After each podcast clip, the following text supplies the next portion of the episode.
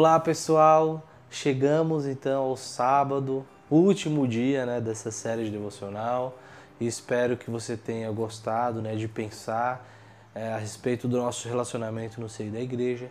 E para finalizar essa série, eu gostaria então de usar dois textos aqui é, da palavra de Deus para nos orientar né, como nós devemos nos relacionar no seio da nossa igreja.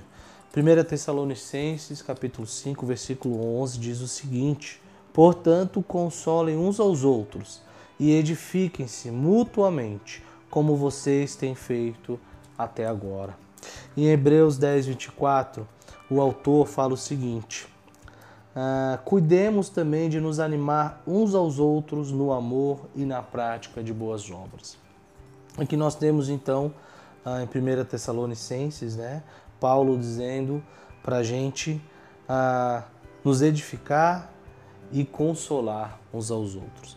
Ah, nesse contexto aqui, ele está falando sobre a volta de Jesus. Então ele está falando para os Tessalonicenses, olha, diante disso que eu falei, a respeito que Jesus virá, ele irá voltar, consolem uns aos outros com essa mensagem e edifiquem uns aos outros.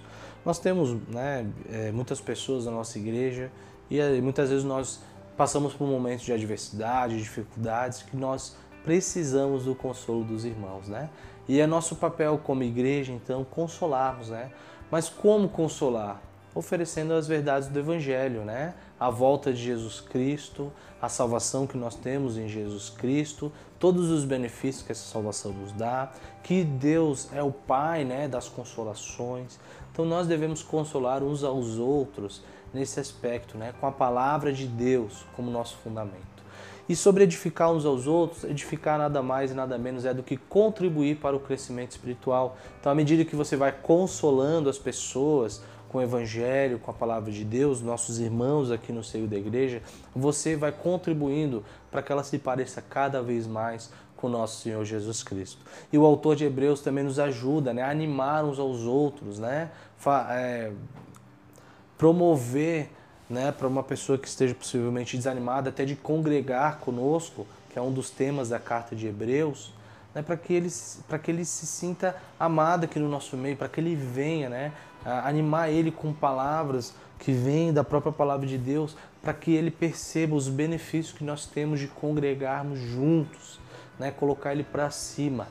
Então esse é um dos nossos papéis como irmãos em Jesus Cristo, né? Consolar, edificar, animar, servir, amar, não falar mal, perdoar e tudo isso fundamentado no amor que nós recebemos do nosso Senhor Jesus Cristo. Então, meu amado, espero que isso te ajude a visualizar melhor as situações ao seu redor, né? a observar as pessoas à sua volta aqui na nossa igreja e manter um relacionamento de mutualidade uns aos outros. Deus te abençoe.